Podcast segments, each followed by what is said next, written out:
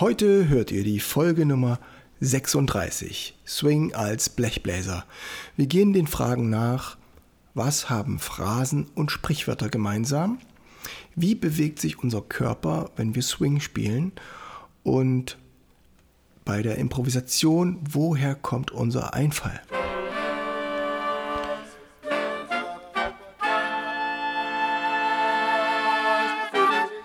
Taylors Bläser Podcast, der Wegweiser zum Lernen, Spielen und Unterrichten von Holz- und Blechblasinstrumenten.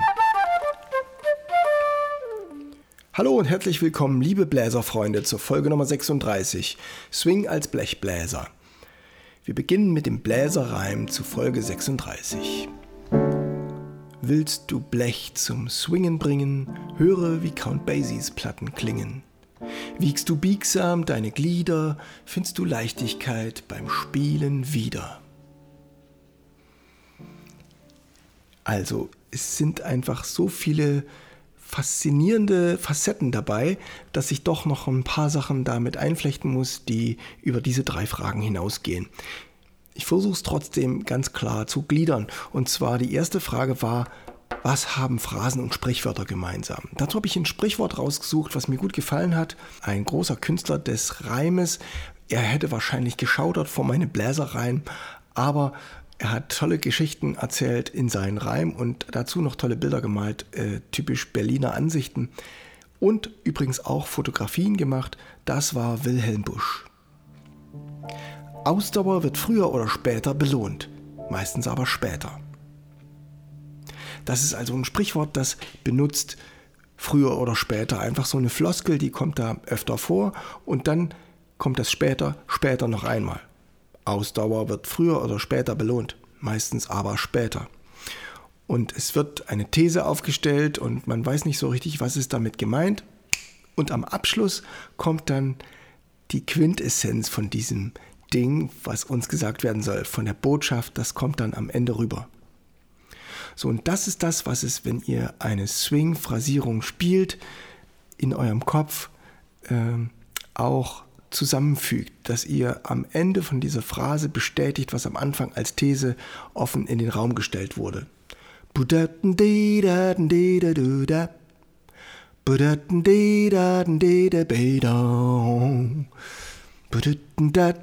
Das wäre jetzt der Anfang von Jasper's Walk, darauf könnt ihr gespannt sein. Am Ende dieser Folge, das habe ich für euch aufgenommen.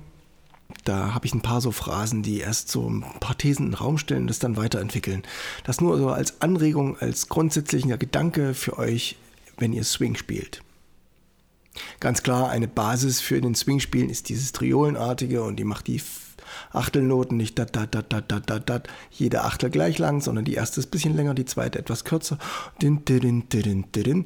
Das äh, könnt ihr in vielen anderen Quellen finden, wie das funktioniert aber für mich geht es mehr um das Gefühl. Und das bringt uns zur zweiten Frage.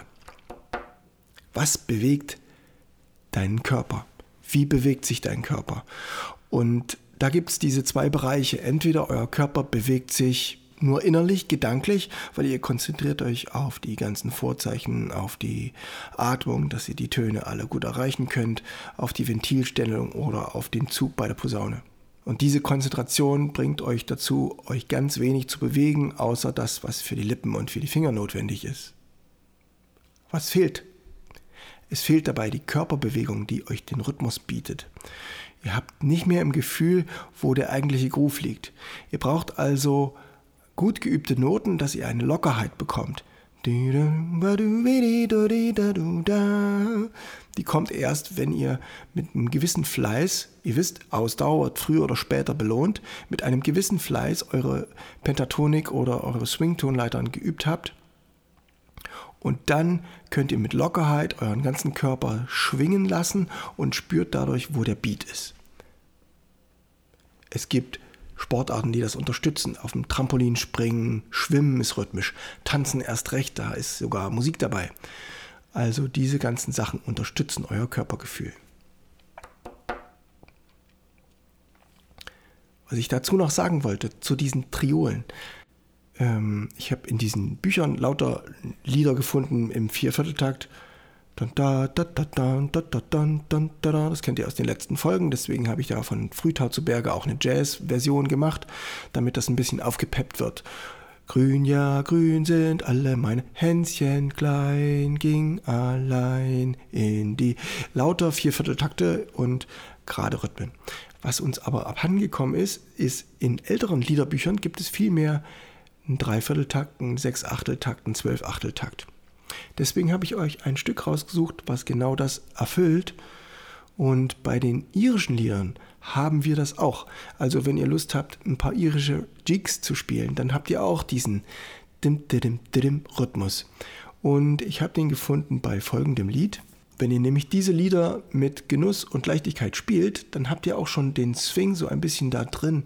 Und das würde auch erklären, nach meiner Ansicht, dass es vielen von uns schwerfällt, Swing gut zu spielen, weil einfach das zu selten vorkommt in dem, was wir gehört haben.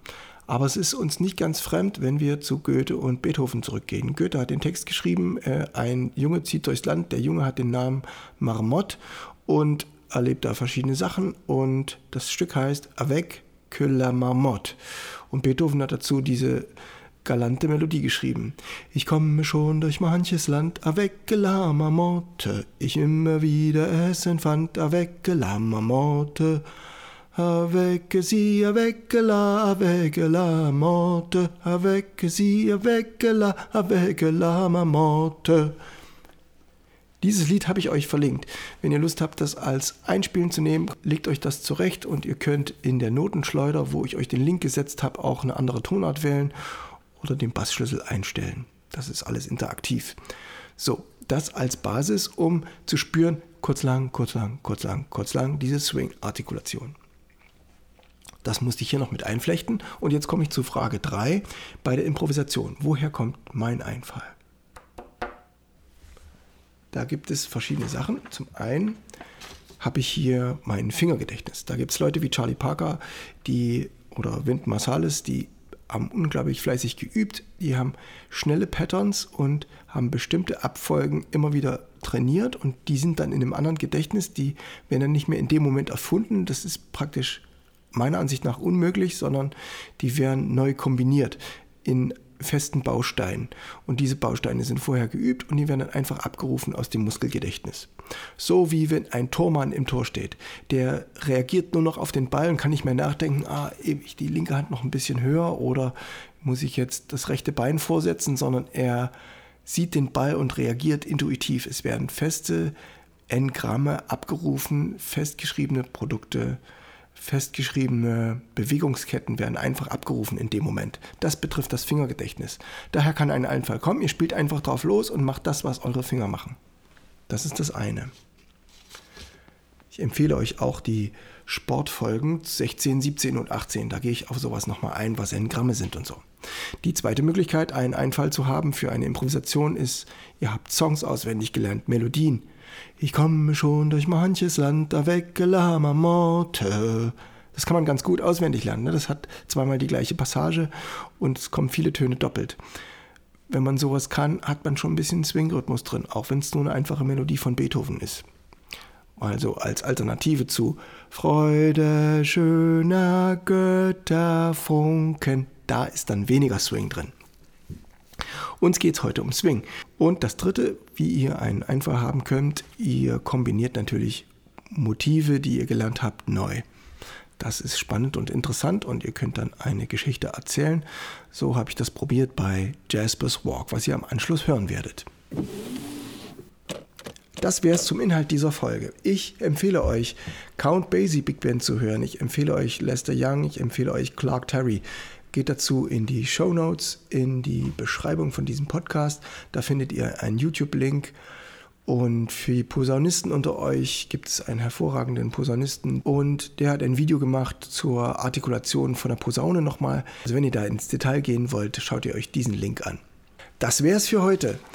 Ich habe zum Abschluss noch eine wichtige Einladung an euch. Eigentlich zwei wichtige Einladungen. Und zwar diesmal sind es keine Konzerte, sondern ich wollte euch die Möglichkeit einräumen, in der Gruppe zu musizieren, in der Gruppe Sachen in kürzester Zeit auf die Bühne zu bringen, schnell zusammenzuarbeiten, neue Stücke kennenzulernen und mit Freude zusammenzuspielen. Wenn ihr das machen wollt, kommt nach Feldberg. Freitag, Samstag, 10. 11. September. Schreibt mir eine E-Mail an wind.barockundjazz.de. Das andere ist am 9. Oktober. Da gibt es im Heinrich-Schütz-Konservatorium in Dresden eine Weiterbildung für Jazzkollegen. Wer da Lust hat, drei Stunden ein bisschen zuzuhören, vielleicht ein bisschen mitzumachen, packt euer Saxophon ein, kommt vorbei. Für außerhalb kostet es 30 Euro und man kann da an dem Tag viel erleben. Es gibt noch einige andere Workshops dazu. Ich sende euch gerne den Flyer und ich stelle den auch bei Telegram in die Gruppe und dazu auch eine E-Mail an wind.barockundjazz.de. Das war's für heute und am Ende hört ihr, wie schon angekündigt, das Lied für meinen jüngsten Sohn Jaspers Walk mit gestopfter Trompete. Ich habe einen Cup-Dämpfer drauf und mit Posaune. Ciao, Steven Taylor.